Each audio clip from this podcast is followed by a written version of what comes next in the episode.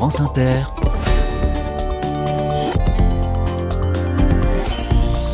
Dorothée Barba. Bonjour à toutes, bonjour à tous. Ravi de vous retrouver pour une nouvelle émission calvadosienne. Le Calvados, département normand, est en vedette depuis lundi dans les carnets. Et aujourd'hui, on va s'intéresser à un village qui voit rouvrir son épicerie. Elle était fermée depuis 50 ans. Un couple d'éleveurs de poules a décidé de se lancer. Et l'originalité de leur projet, c'est que le local accueillera aussi des professionnels du soin, un lieu de consultation donc. Et les voilà qui s'attaquent de front à deux sujets très sensibles aujourd'hui dans les campagnes françaises. La disparition des commerces de proximité et les déserts médicaux. J'appelle Notre-Dame de Courson dans un instant. Mais d'abord un détour par la grande ville. Caen, coup de projecteur sur une association culturelle de Caen qui mélange avec gourmandise la pratique artistique amateur et professionnelle. Elle organise aussi un, prix littéraire qui récompense les livres oubliés. Il s'appelle le prix Poussière. Soyez les bienvenus. Carnet de campagne, le journal des solutions. Voici une association qui vaut une page de vos carnets. C'est ainsi qu'une auditrice, Michel, adhérente de la dite association, présente Amavada, asso basé à Caen. Et on est en ligne pour donner raison à cette auditrice avec Valérie Dekowski. Bonjour à vous. Bonjour. Vous êtes le directeur de la compagnie Amavada. Alors ce nom, hein, c'est un condensé des premières syllabes des prénoms des fondateurs de l'association Amavada, Voilà. compagnie culturelle qui donne dans le mélange des genres hein, et des disciplines. Vous proposez entre autres des chorales, des spectacles, des expositions, un prix littéraire et vous êtes installé dans une ancienne bibliothèque de Caen qui s'appelle la Bibi. Quel joli nom pour une bibli. C'est une association qui existe depuis 95, qui a été fondée par euh, plasticiens, musiciens euh, et gens de théâtre, on va dire ça comme ça, qui aussi euh, est composée de 500 euh, adhérents, qui sont des artistes professionnels et amateurs. Et donc effectivement, on a pas mal de, de- de cordes à notre arc. Hmm. J'ai l'impression que le mélange des générations vous tient particulièrement à cœur. Ouais, c'est vrai. En tout cas, c'est quelque chose qu'on a réussi à faire. Mais c'est pas notre seul objectif. On aimerait bien que cette société qui est par trop euh, cloisonnée puisse euh, se rencontrer un peu plus. Voilà, donc euh, on va dans les quartiers, on travaille dans la ruralité, et on a un lieu implanté sur Caen depuis déjà de nombreuses années, où on essaye de présenter un peu tous ces travaux. Hmm. La Bibi donc. Donc là, Bibi, mais avant c'était la fermeture éclair, donc un- une ancienne usine de saucissons, et avant c'était une, une petite armurerie près de la gare qui faisait 20 mètres carrés. Donc on a on a 25 ans d'expérience de lieu de présentation, d'exposition, de travail, de, de spectacle, euh, etc., etc. La chorale pour personnes âgées marche très fort notamment, je crois. Les gigolettes. Donc, Bah ouais. Michel, euh, en l'occurrence, euh, l'auditrice euh, qui vous a parlé de nous euh, fait partie des gigolettes. Mhm. Et euh, ça marche très bien, oui, on s'éclate beaucoup. C'est moi qui la dirige. Hein. Je, on chante des chansons bien rock'n'roll avec eux, et avec elles, puisqu'il y a une grande majorité de femmes.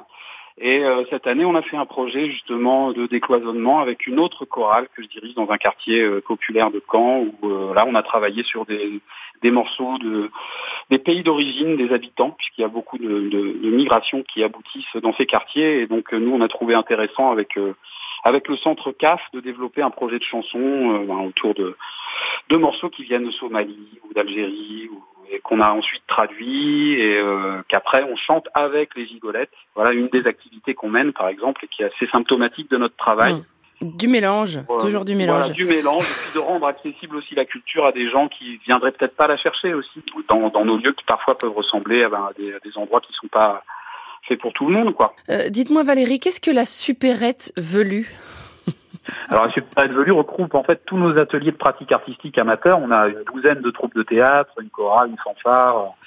Mais euh, là, on ouvre euh, d'ailleurs cette année euh, trois nouveaux ateliers. On, a, on ouvre un atelier d'effeuillage burlesque avec- en partenariat avec Camp Burlesque. C'est tout nouveau pour nous. Donc euh, voilà, et une fanfare aussi pour les, pour les jeunes qui s'appelle Colostrum Young Brass Band et une chorale pour les, les, les 16-25 ans. Donc voilà, on a, on a tout un tas de propositions comme ça qui euh, aboutissent à la fin à ce qu'on appelle l'adulable festival. Pendant un mois, en fait, on présente euh, les différents spectacles. Adulable peut, L'adulable Voilà. festival. qu'on peut aduler donc. Qu'on peut aduler, voire vénérer euh, à loisir. Parmi les projets de l'association Amavada, il y a aussi la réhabilitation d'anciennes écuries. Qu'est-ce qu'elles vont devenir ces écuries? Une salle de spectacle? Euh, plus et moins que ça à la fois, puisque comme vous l'avez compris, on a l'habitude de, de, présenter nos travaux dans des endroits qui sont pas faits pour ça. Une armurerie, une usine de saucisses, une bibliothèque, où on fait des concerts punk dedans. Voilà, là l'idée c'était que la ville, depuis de nombreuses années, avait envie de réhabiliter en fait la ville de Caen a été quand même assez partiellement détruite pendant la, Seconde Guerre mondiale, mais il reste comme ça quelques éléments architecturaux, dont l'ancienne caserne militaire. Donc en fait, les écuries qui vont être réhabilités là vont accueillir ce projet-là. Se présenté par une salle de spectacle peut-être, et euh, derrière euh, une, salle polyvalente, une salle d'expo, euh, des salles de répétition, un costumier. En fait, ça fournira dans ce, dans ce lieu-là entre les créations de l'association, qui sont professionnelles ou amateurs ou les deux, et puis des compagnies qui vont être invitées en résidence dans notre lieu euh, voilà, euh, donc euh, qui sera, je l'espère, le plus largement possible habité et ouvert au public du quartier, où les habitants nous attendent de pied ferme pour profiter aussi de ce lieu-là. Et puis en cette saison de rentrée littéraire, Valérie, j'aimerais qu'on dise un mot du prix Poussière que vous organisez avec l'association Amavada. C'est un prix qui est tout à fait singulier. En quoi ça consiste le prix Poussière? bah, c'est le c'est le premier prix littéraire pour livre oublié, on va dire ça comme mm. ça pour le dire euh, rapidement. On le décerne à un auteur euh, décédé euh, dont l'ouvrage n'a pas été réédité. C'est un anti-prix. C'est une sorte d'anti-prix. Amavada travaille sur un fonds de 15 000 ouvrages. En fait, on a les, les, les livres dans nos stocks. Il y a un comité de lecture qui s'est instauré autour de ce de ce fonds c'est 15 000 ouvrages dans, dans, le domaine du roman populaire. Alors ça va être science-fiction, euh, récits d'aventure, de l'étrange, euh, des policiers, des romans historiques, espionnage, euh, des romans qui, qui ont remporté un franc succès à, l'époque de quand ils ont été édités, mais qui sont tombés plus ou moins dans l'oubli. Voilà, donc le prix Poussière a été décerné déjà deux fois. Et bah, celui qui a gagné l'année dernière, c'était Sonner les cloches de Lich Brackett. Donc Lich Brackett, c'est une scénariste géniale, hein, mais voilà, son roman, on le connaît pas, c'est un roman noir qui est, qui est magnifique, qui est très très sombre, mais euh, qui a remporté euh, les suffrages 2023. On espère que euh, ces, ces prix poussières vont pouvoir être édités en petite sur un petit chiffre, une centaine. Enfin, on, va on travaille à ça en fait pour les rendre accessibles à nouveau au public. Amavada compagnie donc installée pour l'instant à la Bibi BIBI, c'est à Caen, place Guilloire. Merci beaucoup Valérie Dekowski. Ben, merci à vous. Et bonne journée, bonne continuation. Merci. Au revoir. Au revoir. France Inter. Carnet de campagne. Nous voici à Notre-Dame de Courson, dans le pays d'Auge, juste à côté de Livaro, pour parler de la résurrection de l'épicerie du village. Galospot, c'est son nom. Un éleveur de poules est au bout du fil. Gaël Croqueviel, bonjour. Bonjour. Bienvenue dans les carnets de campagne. Votre ferme s'appelle Gallo Bio, contraction de Gaël et Loïc, avec qui vous élevez des poules pondeuses et des poulets depuis quelques années déjà en bio. Jolie reconversion hein, au passage, puisque pour vous deux d'ailleurs, Loïc travaillait dans les assurances et vous étiez ingénieur. Que s'est-il passé, dites-moi? Bah, c'est les chemins de vie. Après, euh, on a suivi un petit peu euh, le parcours qu'on nous montrait. Enfin, on va dire euh, quand on a des bonnes notes à l'école ou quand on euh, on trouve un métier, voilà, etc. Mais après, ça nous plaît pas forcément. Donc, euh, à un moment donné, on se pose des questions, comme beaucoup de gens, je pense aujourd'hui, et donc on se redirige vers quelque chose qui nous qui nous plaît un peu mieux. Mmh. Et vous le diversifiez ce métier aujourd'hui, puisque vous êtes donc éleveur de poules, et vous avez repris récemment une ancienne épicerie dans le bourg de Notre-Dame de Courson. Elle était abandonnée depuis combien de temps, dites-moi? Donc cette épicerie-là, elle était fermée depuis euh, une, bonne cinquantaine d'années. Elle a ah fermé au début des années 70. Euh, il y a eu jusqu'à trois épiceries dans notre village. Euh, donc la, la, dernière à avoir fermé, elle a fermé un peu plus tard dans les années 90, quelque chose comme ça. Mais celle qu'on a repris, effectivement, oui, elle a fermé dans les années 70. Il y a 450 habitants à Notre-Dame de Courson. C'est précieux, une épicerie. Oui. Oui, tout à fait. Ouais, ouais. ouais c'est très précieux. On a déjà une boulangerie et, un restaurant. On a la chance, euh, enfin, on avait déjà la chance d'avoir deux commerces et donc euh, maintenant il y en a un troisième et euh, on est très content de, de, ça. Votre épicerie Galospot vend des produits bio et locaux, pas seulement des œufs hein, d'ailleurs, pas seulement vos œufs, il y a aussi des légumes, du vin, du savon et j'en passe beaucoup. Et vous souhaitez développer encore plus ce projet. Qu'est-ce qu'il y aura d'autre bientôt chez Galospot alors à Galospot, il y a déjà euh, une pièce euh, brocante, une Mhm. brocante solidaire euh, où euh, tous les habitants, tous les gens peuvent nous déposer des objets dont ils n'ont plus d'utilité et dont ils veulent se séparer, mais qui peuvent avoir une deuxième vie. Et donc euh, 50% de tout ce qui est vendu dans ce local va pour l'association du patrimoine de Notre-Dame de Courson. Voilà, pour soutenir le- la restauration de l'église par exemple ou de l'ancien lavoir du village. Mhm. Et puis il y a aussi un volet médical qui est assez étonnant. Oui, euh, en fait, euh, Paramédical, c'est un- pardon. Paramédical, exactement. ouais. Euh, comme c'est un- le bâtiment qu'on a repris est assez grand, donc euh, il y avait pas mal de possibilités. Et euh, il se trouve qu'on a plusieurs connaissances que- euh, qui sont dans le secteur paramédical. Il y a un, un chiropracteur, euh, il y a une acupunctrice, euh, psychologue euh, et d'autres, hein. et euh, qui tous euh, cherchaient un endroit euh, pour faire leur, leur consultation une journée par semaine ou une journée par mois. Enfin, ça dépend des, des praticiens. Et donc euh, on s'est dit bah, pourquoi pas faire un espace dans cet immeuble, enfin dans cette maison, dans cette grande maison, voilà, qui puisse être loué aux praticiens. Ça répond à une forte demande des habitants et habitantes?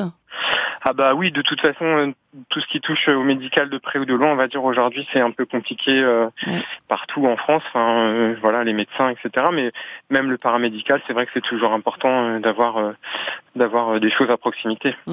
Et pourquoi pas des médecins aussi? Bah, les médecins, il faut les trouver, c'est ça le problème.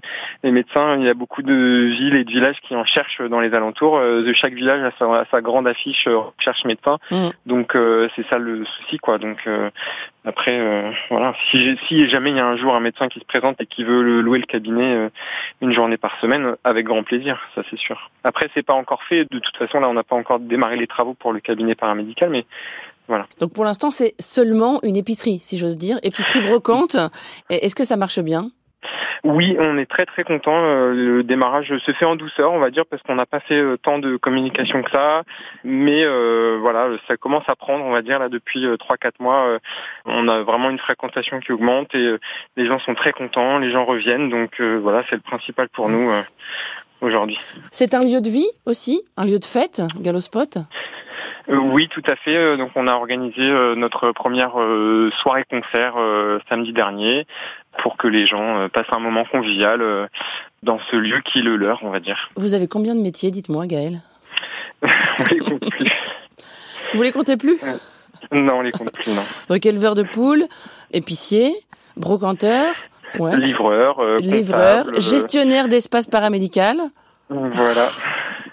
C'est ce qu'on appelle un, tiers-lieu aujourd'hui.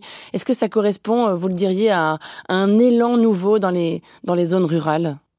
Et bah oui, c'est sûr que bah, nous-mêmes, on n'est pas euh, originaire euh, de la région. On est arrivé il y a une dizaine d'années. Euh, moi, j'ai grandi en région parisienne, euh, mon mari également, et donc de plus en plus, on a des néo-ruraux, comme ça s'appelle. Et voilà. Après, il y a aussi une demande forte de pour recréer le, le lien, on va dire, des gens même qui sont depuis des générations dans le village, qui qui croisaient plus forcément euh, des gens qui connaissaient et qui maintenant peuvent les recroiser euh, dans la boutique et ça s'est passé plusieurs fois et donc euh, c'est c'est fantastique quoi de, de voir les gens qui se retrouvent et puis qui peuvent se, se reparler par inadvertance on va dire voilà Se reparler par inadvertance, j'aime bien l'idée.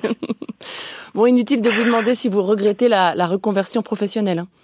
non non Ouais. pas du tout non Ouais. on est très heureux Qu'est-ce qui vous plaît dans cette nouvelle vie?